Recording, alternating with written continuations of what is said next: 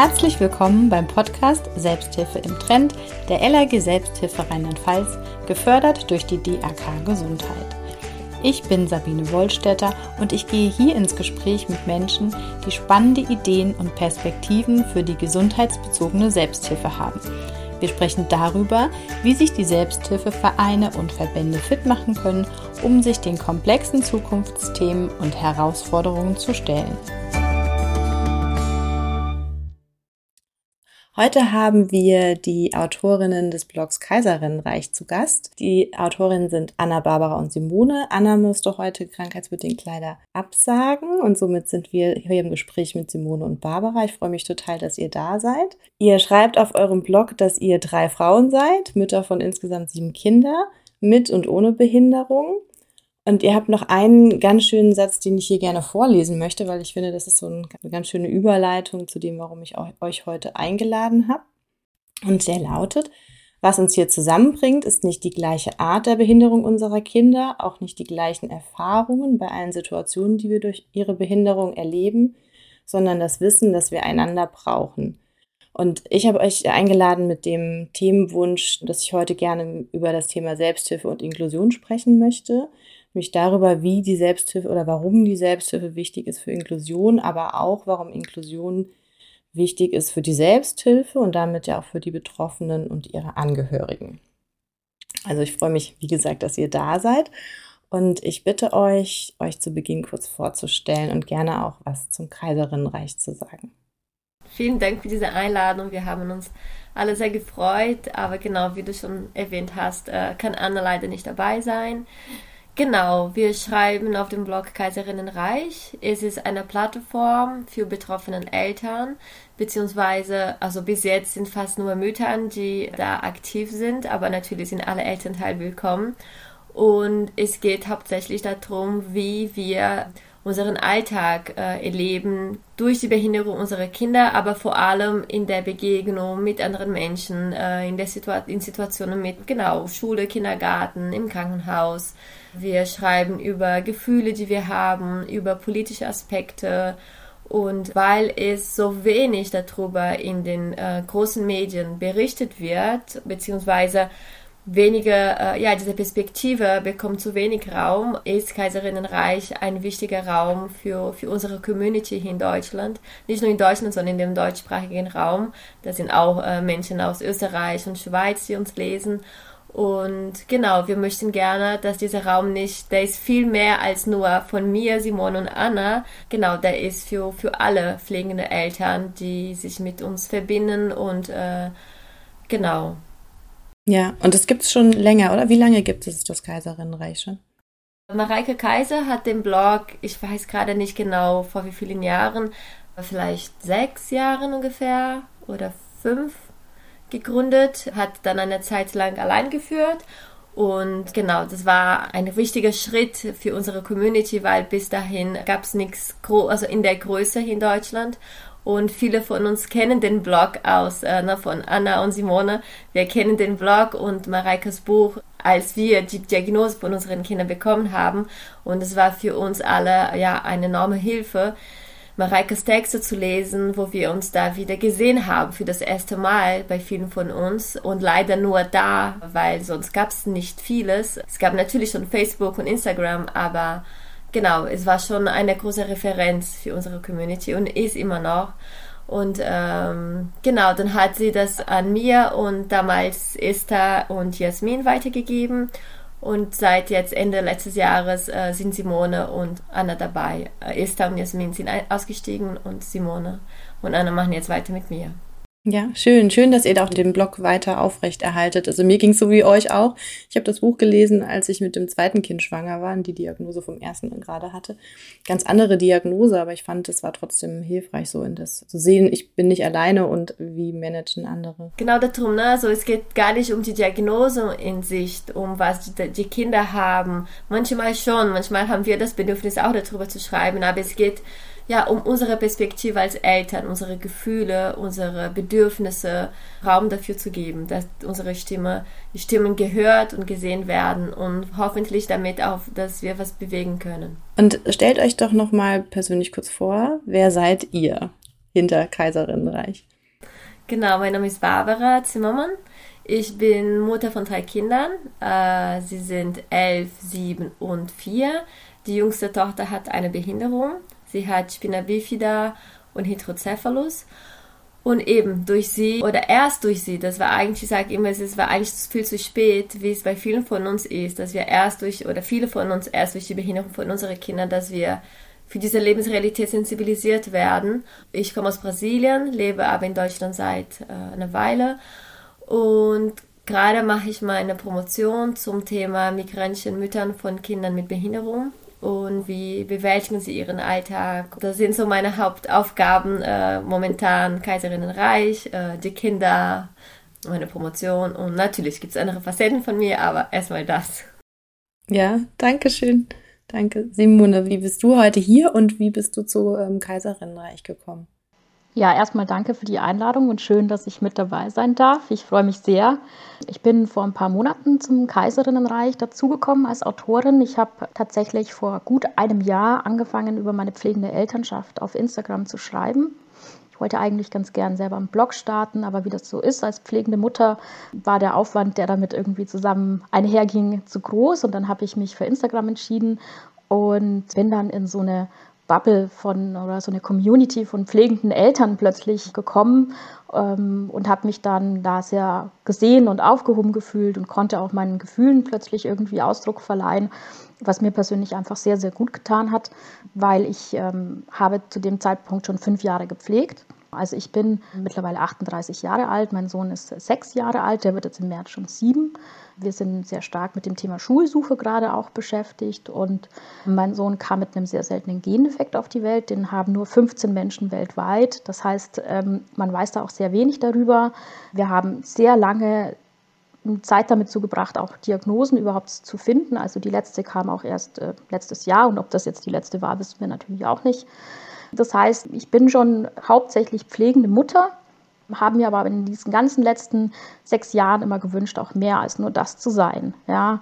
Und so bin ich dann auch in das Schreiben gekommen. Ich bin auch seit drei Jahren eine berufstätige pflegende Mutter. Ich arbeite Teilzeit, bin quasi wieder quer eingestiegen, weil mein ursprünglicher Beruf, als ich bin und war Pressereferentin, so nicht mehr möglich war. Also ich ähm, wurde auch tatsächlich gebeten, meinen Arbeitsvertrag aufzulösen nach der Elternzeit, weil Abendveranstaltungen, 40 Stunden plus und alles war einfach schwierig. Und dann habe ich versucht, für mich wieder einen Weg zu finden, wie ich halt auch nicht nur mit der Pflege meines Kindes beschäftigt sein kann, sondern wie ich halt auch irgendwie, wie wir wieder eine Familie werden, die irgendwie einfach auch sich nicht nur mit dem Thema Pflege und Behinderung beschäftigt, sondern eben auch Teilhabe erfährt, ohne ständig darum kämpfen zu müssen.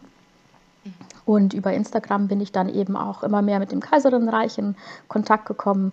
Das Buch von Mareike hatte ich auch lange zuvor gelesen und äh, bin dem Kaiserinnenreich auch gefolgt. Also ich habe sehr viel fachlich gelesen, weil ich dazu auch gezwungen war. Mein Sohn hat sehr viele komplexe Erkrankungen, ist chronisch krank und äh, habe mich da sehr viel belesen, was das anbelangt. Und mir hat wirklich dann auch also der Austausch mit anderen einfach sehr, sehr gefehlt. Wir sind aber auch sehr an zu Hause gebunden, weil wir nicht so gut unterwegs sein können aufgrund der verschiedenen Erkrankungen von meinem Sohn. Der ist zwar super mobil, aber wird schnell krank. Und ähm, so das, das ganze Pflegesetting erlaubt es uns jetzt nicht, äh, oft ähm, große Ausflüge zu machen und solche Sachen. Deswegen war dann Social Media für mich plötzlich so eine Tür auch nach draußen. Ne? Das Schreiben und auch dann das Feedback zu bekommen, dass mein Schreiben auch anderen helfen kann, sich gesehen zu fühlen, sich weniger alleine zu fühlen. Das hat mir natürlich auch wahnsinnig viel zurückgegeben. Ja, und äh, dann wurde ich gefragt, ob ich fürs Kaiserinnenreich schreiben möchte und dann habe ich am Abend erstmal gefeiert.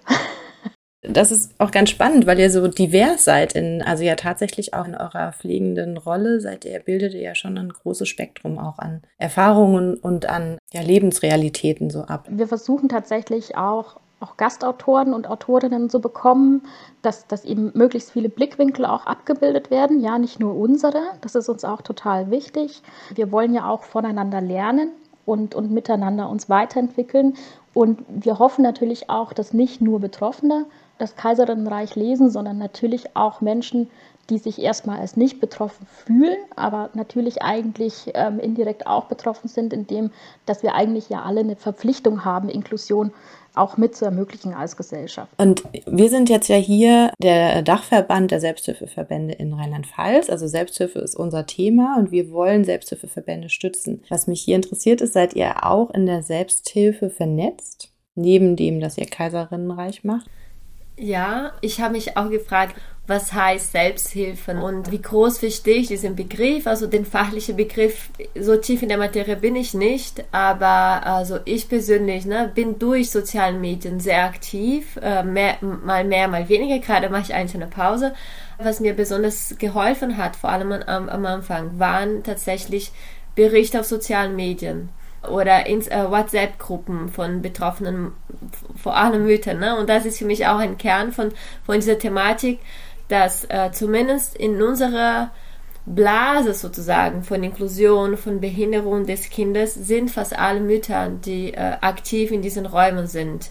Ähm, na, und da sind ganz viele Themen, die damit in Verbindung sind. Warum sind fast immer Mütter, die sich dafür engagieren? Was wird von uns erwartet? Was hat die Gesellschaft für ein Bild von uns? Dass wir das alles meistern müssen, dass unsere Liebe so groß ist, unsere Kinder, und das stimmt, sie ist sehr groß. Aber eben, wir sind auch müde, wie Simone vorhin sagte, wir sind sehr erschöpft oft und wir möchten nicht immer für Teilhabe kämpfen müssen weil es ist nicht nur unsere Aufgabe und unser Kind, unsere Kinder sind nicht nur von uns, sie, sie gehören oder sie sind Teil von dieser Gesellschaft und es ist Aufgabe von, von allen Menschen, erstmal auch vom Staat und von Kindergarten, von allen Institutionen, die Teil von dieser Struktur äh, sind, dass sie eben ihre Aufgabe machen und, und was wir dann eben erfahren ist, dass niemand Wissen hat. Selten wissen die Fachmenschen, was wir brauchen, je nach Behinderung vielleicht, wenn es um medizinische äh, Spezifitäten von der medizinischen Seite der Behinderung sind,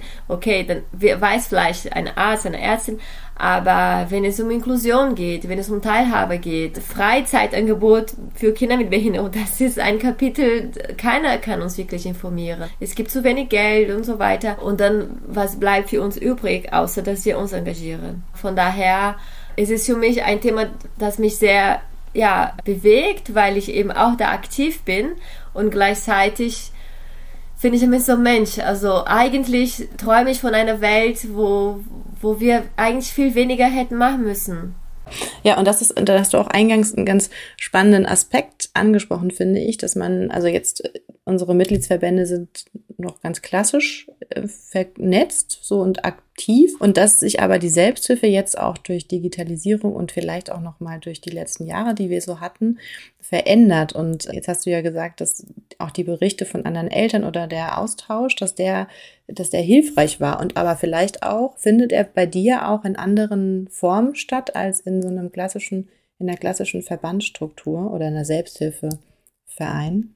Ich bin auch in zwei Vereine Mitglied, aber tatsächlich was mir hilft im Alltag, sind diese digitalen Medien, ist dieser direkte Austausch mit betroffenen Eltern. Na, wie gesagt, sei es WhatsApp-Gruppe, wo da spezifisch dann die Eltern von Kindern mit der gleichen Behinderung wie die meines Kindes oder auf diese Gefühlsebene oder gesellschaftliche Ebene, dann auf Instagram vor allem, da ist die Geschwindigkeit viel größer und eine Art von Sprache, die mehr meine ist als die von den Vereinen. Und ähm, Genau, wie ist das bei dir, Simone? Ich kann da Barbara sehr zustimmen. Bei mir war das so, dass ich, also meine allererste Vernetzung, die stattfand, mein Sohn war auch ein Frühchen in der 29. Woche, war, dass ich mich mit den Eltern, als wir alle quasi entlassen waren, dass wir eine WhatsApp-Gruppe hatten. Und dann ähm, hat diese Art von Austausch aber für mich nicht mehr gereicht, weil die wuchsen und gediehen und wurden plötzlich selbstständig und mein Kind äh, war immer wieder im Krankenhaus, ja. Und da, bis wir dann rausgefunden hatten, dass er eben auch einen Gendefekt hat, hat das nicht mehr gereicht. Und dann war ein großes Problem, ich habe keine Informationen bekommen, ja. Also das lief nicht so, dass, dass dann irgendwie ein Sozialarbeiter vom Krankenhaus kam und mir irgendwelche Flyer gebracht hat und gesagt hat, schauen Sie mal, da gibt es das, das und das da könnten sie sich hinwenden, da könnten sie Hilfe bekommen, sondern ich finde das ganz schrecklich, dass, dass wir uns das alles selber erarbeiten müssen. Und wenn du Nächte und Tage auf der Intensivstation sitzt, dann ist das einfach eine wahnsinnig große Belastung, dann da auch noch recherchieren zu müssen, wo könnte ich denn jetzt überhaupt Hilfe bekommen.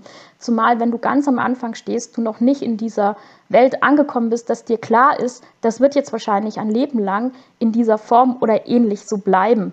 Und dann war das so selten, dass halt auch Fachpersonen uns einen Zettel hingelegt haben, ein Paper, auf dem stand auf Englisch, stand dann die, diese Diagnose und die haben uns gesagt, mehr wissen wir nicht und da können wir ihnen auch nicht mehr dazu sagen. Ja?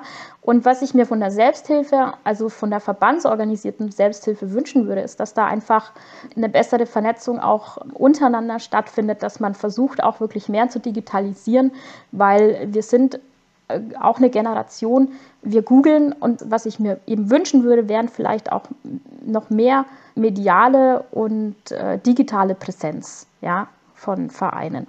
Das ist natürlich auch schwierig, das ist mir bewusst, weil das ist natürlich auch immer eine finanzielle Geschichte und, und solche Verbände und Vereine bräuchten halt auch da mehr mediale Präsenz und Förderer und Sponsoren, damit sie das eben halt auch leisten können. Ne? Das ist natürlich schon klar, dass das irgendwo auch wieder ein Kreislauf ist, der ähm, einfach schwierig ist umzusetzen. Ja.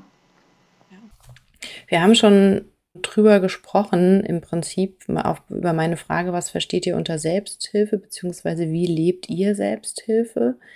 Wollt ihr es nochmal ergänzen, falls es noch nicht, nicht alles angesprochen wurde? Ich persönlich für mich kann sagen, dass ich mittlerweile eher an dem Punkt angekommen bin, dass ich jetzt eher anderen helfen möchte dass sie nicht so lange Zeit benötigen, bis sie die Hilfe bekommen, die ihnen zusteht und die sie brauchen. Das heißt, ich engagiere mich jetzt eher in der Selbsthilfe als erfahrene Mutter, ja, ich habe auch angefangen, also ich werde auch über Instagram öfters mal angefragt, ob ich einen Artikel für Fachzeitschriften oder so schreiben kann für die Lebenshilfe oder die Frühförderstelle. Das mache ich. Das mache ich unentgeltlich. Ne? Das ist auch Arbeitszeit, die, die ich dann hergebe, aber weil ich das wichtig finde, dass eben Familien wie meine auch dann informiert werden und denen dann vielleicht auch früher geholfen werden können, wenn sie die Informationen rechtzeitig bekommen. Ich arbeite jetzt auch für eine soziale Organisation, die Selbsthilfe anbietet und das wollte ich auch wirklich so, weil ich denke, dass ich da eben als erfahrene Mutter auch viel Gutes dazu beitragen kann. Da bin ich auch sehr dankbar für, dass ich diesen Beruf auch so machen kann. Ich gehe manchmal auch zu Frühfördergruppen und spreche über meine Erfahrungen. Da sind dann oft eben Eltern mit noch eben jungen, sehr jungen Kindern, die halt am Anfang ihres Weges stehen und hoffe halt so, dass äh, ich biete auch zum Beispiel jetzt Therapeuten von uns auch oft an, dass sie dann meine Telefonnummer an andere Eltern weitergeben dürfen, dass die mich anrufen können, sodass sie dann halt vielleicht schneller den Weg in die Selbsthilfe irgendwie finden können. Und Barbara, hast, willst du auch noch was ergänzen oder noch mal ähm, was dazu sagen? Wie lebst du Selbsthilfe? Nicht, dass wir was verpassen hier an Antworten. Ich glaube, auf der praktischen Ebene würde ich nichts anderes sagen, als Simone selber schon erwähnt hat. Aber ich merke bei mir, ich kann es nicht loslassen, diese Beobachtung, dass fast nur, oder ich weiß es nicht, äh, wie es in anderen Bereichen der Selbsthilfe ist, aber in dem Bereich von, wie ich schon erwähnt habe, der Behinderung der Kinder oder auch wenn sie ne, schon, schon Erwachsenen sind, sind es fast alle Frauen, Mütter, die dann sich engagieren und ja, ich finde das fast problematisch, weil oft ist es eben so, ne, dass, dass viele Mütter ihre Arbeit reduzieren, um mit der Pflege klarzukommen, weil jemand muss das machen. Und dann automatisch engagieren wir uns in der Selbsthilfe, was erstmal gut auch für uns ist, um unseren Alltag zu bewältigen. Aber für mich hat es auch eine strukturelle, ja, eine Konsequenz, die für uns persönlich, für unser ja, Leben zu tun hat, aber auch so einen Gender-Aspekt hat, äh, den ich nicht loslassen kann. Und ich mache diese Arbeit gerne, aber ich würde mir wünschen, dass es, sei es, dass mehr Väter sich engagieren äh, oder eben, dass der Staat mehr Hilfe anbietet. Ne? Wie du sei, selbst sagtest, Simone, ne? du hast den Zettel auf Englisch bekommen. Und okay, mach du was, such du weiter, wie es weitergeht, anstatt dass jemand vom Case Management oder weiß ich nicht, euch wirklich begleitet, vor allem in dieser Anfangsphase. Und ich glaube, ja, die Versorgungs das Versorgungssystem hat für unsere Lebensrealität noch einige Aufgaben zu, zu leisten und ist noch viel zu tun. Ja, auch wichtige Worte, weil mit der Reduzierung der Arbeitszeit, damit die Pflege geleistet werden kann, geht ja auch, gehen ja auch finanzielle, also zum einen geht es um Finanzen, zum anderen geht es aber auch um ein selbstbestimmtes Leben, eben auch für die pflegenden Angehörigen, was dann nicht ähm, oder nur im eingeschränkten Maß möglich ist. Genau, weil viele profitieren auch von unserem Wissen, die wir umsonst anbieten. Ne? Äh, und es ist dieses Jahr, natürlich werde ich einer anderen Mutter, einer anderen Familie helfen, ja klar. Aber ähm, was steckt dahinter? Genau. Ich, also ich finde auch, die, ähm, es darf durchaus auch eine Diskussion über ehrenamtliche Strukturen geführt werden. Also nicht, dass man sie auflösen möchte. Das, darum geht es ja gar nicht. Aber das ist natürlich auch eine Kehrseite hat, je mehr ehrenamtliches Engagement man leistet, desto mehr Auswirkungen kann das für die Zukunft auch haben. Und wenn wir jetzt mal gucken, Inklusion, das hatten wir ja zu Beginn auch schon, ist ja auch irgendwie ein wichtiges Thema und ein sehr emotionales Thema, auch für unsere Lebenssituation. Was bedeutet der Zugewinn an inklusiven Strukturen für Menschen mit Behinderung, Erkrankung und deren Angehörigen? Also was bedeutet auch Inklusion oder ein Mehr an Inklusion für euer Leben? Für mich ist es, es ist klar, dass es ein Gewinn ist und gleichzeitig ist es ein Menschenrecht. Es sollte selbstverständlich sein. Es ist eigentlich, also es ist, wofür wir täglich kämpfen, sei es in der Schule, im Kindergarten oder auch, äh, wie vorhin erwähnt, ne, in Freizeitenbereichen, ja, damit wir und unsere, also uns, unsere Familie allgemein teilhaben können in der Gesellschaft. Und natürlich im ersten Moment könnte man denken, wir profitieren davon, aber eigentlich, wir sind Teil dieser Gesellschaft und alle haben, ich mag nicht so gewinnen oder ja, wer gewinnt und wer nicht damit, weil es ist keine mathematische Rechnung, sondern ja, es ist ein Zusammensein, es ist ein Prozess und es ist nicht immer leicht. Es ist, Inklusion ist überhaupt nicht leicht umzusetzen. Es kostet Geld, aber das soll nicht die erste Frage sein, äh, sondern eben ja, das Wissen, dass das ein Menschenrecht ist und dass wir eigentlich dafür nicht mehr hätten kämpfen müssen, über das Ob, sondern über das Wie. Aber in vielen Bereichen, in vielen Institutionen und mit noch vielen Menschen sind noch mit der Frage von Ob, ne, ob das stattfinden wird ähm, und nicht wie. Was heißt es für dich, der Zugewinn an Inklusion? Also was mir wichtig ist, ist einfach auch nochmal zu betonen, dass es bei uns um die ganze Familie geht wenn man ein Kind pflegt, geht es nicht ausschließlich nur um die Inklusion meines Kindes, sondern es geht auch um meine Inklusion als pflegende Mutter. Ich möchte das Recht haben, arbeiten zu gehen, wenn ich das möchte, es nicht zu tun, wenn ich das möchte, aber es nicht von der Entscheidung abhängig machen zu müssen, ob ich mein Kind pflege oder nicht. Weil es nicht anders möglich ist, dann quasi nicht zu arbeiten oder weniger zu arbeiten. Also das finde ich mal ist ein Aspekt. Wenn man ein Kind großzieht mit einer Behinderung, das pflegebedürftig ist, dann geht es um die ganze Familie. Es geht um mich als Mutter, es geht um den Vater, es geht um eventuelle Geschwisterkinder. Und der andere Aspekt ist, dass viele Menschen ähm, immer noch in ihren Köpfen haben, wenn man jetzt zum Beispiel einen Schwerbehindertenausweis hat, einen Pflegegrad hat, wenn ein Pflegedienst nachts kommt, wird das als Vorteil empfunden. Dann heißt das, wieso, ihr habt doch da und da und da Hilfe. Das ist aber immer, und das möchte ich wirklich auch nochmal betonen, ein Nachteilsausgleich. Es funktioniert so vieles nicht für mein Kind oder für uns als ganze Familie, dass es sich wirklich um einen Nachteilsausgleich heißt. Das heißt, und leider ist das immer noch so wenig an Hilfe, dass es meistens überhaupt gar nicht reicht, um das in irgendeiner Form auszugleichen. Aber Inklusion heißt schon, dass man das erstmal in den Köpfen ankommt. Es geht um Teilhabe, ja. Jeder Mensch muss teilhaben können, dürfen. Ja, das, das sollte nicht mehr in Frage gestellt werden. Genau. Und habt ihr eine Idee, weil wir jetzt ja ähm, auch über Selbsthilfe sprechen, gibt es Visionen, Perspektiven, wie die Selbsthilfe sich einbringen kann, damit Strukturen inklusiver werden? Eigentlich brauchen wir mehr politisches Engagement, wenn wir ehrlich sind. Barbara und ich, wir haben da auch mal in einem Zoom-Meeting drüber gesprochen, dass es eigentlich dass wir beide denken, es reicht nicht nur darüber zu schreiben. Natürlich ist das ein Anfang und, und wenn, wenn wir in der öffentlichen Wahrnehmung ähm, als pflegende Eltern präsent sind, dann hilft uns das und so. Aber ähm, eigentlich bräuchte es Lobbyarbeit, es bräuchte politisches Engagement. Ja, das, das wäre wichtig. Das Problem ist aber, wir, wir können das nicht machen, weil wir pflegen. Das müsste jemand für uns machen. Also zumindest das Rausgehen, das auf die Straße gehen und so, ne? das Demonstrieren. Ich kann nicht mit einem schwerkranken, behinderten Kind demonstrieren gehen. Ja, aber wie kriege ich dann eine Stimme? Ich schaffe es auch nicht, an Stadtratssitzungen teilzunehmen. Ich würde das alles gern machen und, und ich würde mal sagen, wir, wir sind auch oft, sind wir sehr aktive, engagierte Eltern, die das sogar auch wirklich gerne machen wollen, aber wir wissen ja nicht wie. Ja, also ich meine, wir können kaum unsere finanzielle Last tragen, weil wir pflegen. Wie sollen wir uns dann noch ehrenamtlich politisch irgendwo engagieren? Das, das geht ja nicht. Ja, ich glaube, das frustriert uns sehr. Ne? Also das Gefühl, es, es reicht nicht. Also die 24 Stunden, ja, wir alle haben die gleiche 24 Stunden und wir müssen schlafen, unsere Kinder ernähren, erziehen, begleiten und dann die Pflege. Wir müssen Geld verdienen und noch die gesellschaftliche Struktur verändern. Also wie?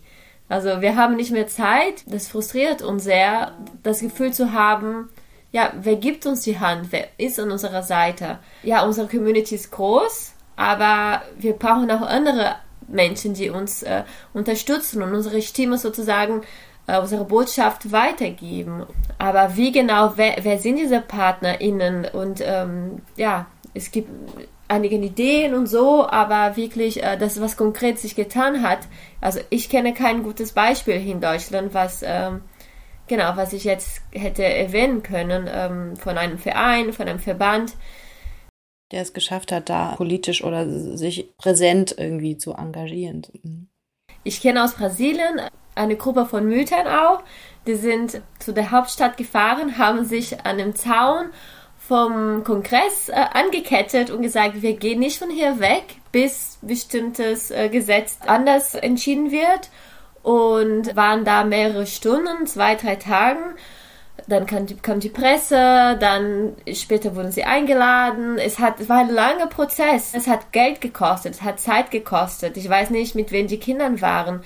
Aber ja, also in Deutschland sind wir oft auf vielen Ebenen mehr privilegiert als im Vergleich da zu diesen Familien, die ich aus Brasilien kenne. Und gleichzeitig trotzdem sind wir auch belastet und müde und genau. Und unsere, eben, unsere Ressourcen sind nicht unendlich. Darf ich da noch was ergänzen? Also es gab ja jetzt diese Petition für zehn Tage Sonderurlaub für pflegende Eltern. Ne? Und die müssten wir in dem Rahmen vielleicht wirklich ganz dringend mal noch ansprechen, weil das waren zwei Mütter, die, die haben da was auf die Beine gestellt, das war unglaublich. Die haben das gemacht, was ich mir so sehr wünsche. Ja? Die haben eine Petition eingereicht, die haben wahnsinnig viele Unterschriften gesammelt. Dann musste nochmal quasi Unterschriften gesammelt werden für die Bundestagspetition. Und dann ist das grandios gescheitert, aber nicht, weil diese Frauen das nicht gut gemacht hat. Ich habe wirklich mit aller Kraft versucht, das mit zu unterstützen. Ich habe versucht, das mit der Presse auch mit zu pushen. Ich habe wirklich viel Kraft und auch Zeit versucht, damit rein in, zu investieren, weil ich dachte, das wäre jetzt auch ein erster Schritt. Also diese zehn Tage Sonderurlaub sind eh eigentlich nur ein Tropfen auf dem heißen Stein, aber es wäre auch ein politisches Signal gewesen. Hier ist eine marginalisierte Gruppe wir brauchen jetzt wirklich Gesetze. Ja, wir brauchen auch Änderungen in den Gesetzen. Auch einer Arbeitswelt deutlich zu machen, dass wir natürlich Teil dieser Gesellschaft sind und dass wir, äh, wieso müssen wir denn das selber möglich machen, indem dass wir dann nur 15 Stunden die Woche arbeiten, weil wir sonst ja natürlich die Pflege nicht mehr leisten können. Wieso gibt es denn da keine Förderprogramme, sodass, da haben Barbara und ich auch mal drüber gesprochen, es müsste staatliche Förderprogramme geben, ja, die natürlich auch Unternehmen unterstützen, Wiedereingliederungsprogramme, solche Sachen, weil wir haben alle Berufe, wir sind ausgebildete äh, Fachkräfte teilweise, ja, AkademikerInnen oder, oder haben Ausbildungsberufe, ist ja völlig egal, ja, aber, aber das ist ja Arbeitskraft, die auch überhaupt nicht genutzt wird, obwohl sie genutzt werden will, weil hier keiner sitzt und sagt, ich will nicht mehr arbeiten, sondern ganz im Gegenteil. Und wenn es dann Möglichkeiten gäbe, mehr Betreuungsmöglichkeiten für unsere Kinder oder mal eben Sonderurlaub oder halt Stunden zeitweise zu reduzieren. Ja, also bei mir ist es jetzt so, im Moment ist die Schulsuche so intensiv, dass ich natürlich gar nicht so viel Zeit in die Erwerbsarbeit investieren kann, wie ich gerne wollte. Ja, weil ich muss mich damit beschäftigen. Das ist ja wie ein Assessment Center. Also ganz ehrlich, ist ja völlig verrückt. Wir füllen zehnseitige Fragebögen aus, dann gehen wir zum zweistündigen Elterngespräch, dann geht das Kind zum zweieinhalbstündigen Schulspiel, damit wir einen Schulplatz bekommen. Und das dann für vier oder fünf Schulen. Du wirst ja irre. Also deswegen wäre das für mich meiner Meinung nach schon ein Signal gewesen. Und wenn ich rein theoretisch mir davon mal zehn Tage hätte frei nehmen können und nichts tun können, was ich seit sechs Jahren nicht mehr gemacht hatte, wäre es auch fair gewesen. Wenn wir es nicht bräuchten, dann würden wir es wahrscheinlich auch nicht in Anspruch nehmen wollen, weil es auf der anderen Seite halt auch sehr viel gibt, wenn man sich beruflich selbst verwirklichen kann. Ähm, ich glaube, es äh, würde jetzt gerne zu der letzten Frage kommen und dann vielleicht auch einen schönen Abschluss finden. Was ist denn eure Vision für die gesundheitsbezogene Selbsthilfe der Zukunft? Ich glaube, ähm, was ich mir wünschen würde, ist, dass, dass der Staat mit seinem Apparat und unterschiedlichen AkteurInnen ihre Aufgaben äh, für unsere Community mehr übernehmen, damit wir äh, diesen Ausgleich nicht halten müssen und diese Lücke füllen müssen, wo, wo der Staat nicht präsent ist, wo der Kindergarten keine Ahnung hat und so weiter und so fort, dass wir das eben nicht erledigen müssen, weil eben wir haben nicht zu viele Ressourcen. Wir brauchen eher Unterstützung, anstatt da aktiv zu sein. Also wir übernehmen eine Rolle, die komplett verkehrt ist, als die, die wir eigentlich hätten nehmen müssen. Das wäre mein Wunsch. Genau. Mehr Unterstützung, mehr Begleitung, mehr Präsenz von weiß ich nicht wem genau, weil es sind viele, es auch viele Ebenen, wo wir Unterstützung brauchen, ne? wie gerade Thema war, die Urlaubstage, pflegende Eltern. Genau, es sind viele, viele kleine Schrauben vom System, die wir drehen müssen, damit ich das Gefühl habe, okay, wir werden getragen und nicht wir tragen. Wir tragen die Schule, damit die Schule Inklusion machen muss. Nee, es ist andersrum. Das wäre mein Wunsch. Und dann, was passiert dann mit der Selbsthilfe? Ja, vielleicht gehen wir dann Cocktail trinken, ich weiß es nicht.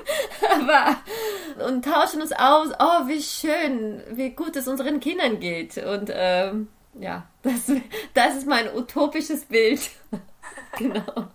Würde mir wünschen, dass, dass die Selbsthilfe eben auch, wie Barbara jetzt gesagt hat, mehr ausgelagert wird, ja. Also das heißt, dass Verbände und Organisationen die sich natürlich für uns einsetzen, auch für unsere Belange einsetzen, mehr unterstützt werden durch den Staat, also finanziell gefördert werden, aktiv auch personell gefördert und unterstützt werden, sodass sie mehr Ressourcen und Möglichkeiten haben, um dann eben auch aktiv Hilfe für Betroffene leisten zu können. Ja? Weil diese Verbände und Organisationen, die da sind, die haben ja alle einen super guten Ansatz, können aber halt auch nur agieren bis zu einem gewissen Punkt, können auch nur bis zu einem gewissen Punkt auch Betroffene erreichen und dann wieder in die Arbeit mit einbinden. Und das funktioniert halt eben einfach nicht so gut, wie Barbara gerade gesagt hat, weil wir halt pflegen. Ja, also Selbsthilfe funktioniert ja nur, wenn man Ressourcen hat. Und wir haben keine Ressourcen. Ich möchte gern mehr von dieser bürokratischen Pflegearbeit abgeben können. Äh, würde mir wünschen, dass Krankenkassen, Jugendämter und andere staatliche Stellen weniger von uns fordern, auch uns weniger in die Nachweispflicht nehmen, weil wenn meinem Kind etwas verordnet wurde, dann sicherlich nicht, weil der Arzt da irgendwie Spaß dran hatte, das jetzt zu machen, sondern weil das Kind einfach das braucht. Und wenn wir da weniger in der Rechtfertigungspflicht wären, könnten wir auch mehr noch gesellschaftliche Arbeit vielleicht auch leisten. Und das würde ich lieber tun wollen, als ständig am Schreibtisch sitzen und Rechnungen bei der Krankenkasse einreichen und abgelehnt kriegen. Dankeschön. Danke Barbara, danke Simone für eure Worte und danke, dass ihr heute hier dabei wart. Sehr gerne. Danke, dass wir da sein durften und dass wir auch unseren Aspekt mit einbringen durften. So, und mit dieser Folge endet jetzt unsere erste Staffel.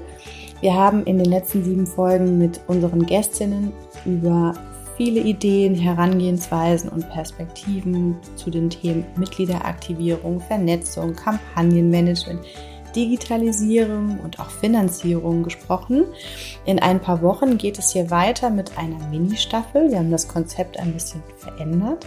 Wir werden uns mit einem Thema etwas länger beschäftigen, nämlich über mehrere Folgen. Bis dahin könnt ihr euch mit anderen Selbsthilfeaktiven und Interessierten in unserem Slack-Forum austauschen. Schreibt uns eine E-Mail mit dem Betreff Forum und wir schicken euch den Einladungslink zu. Die E-Mail verlinke ich in den Shownotes. Bis bald!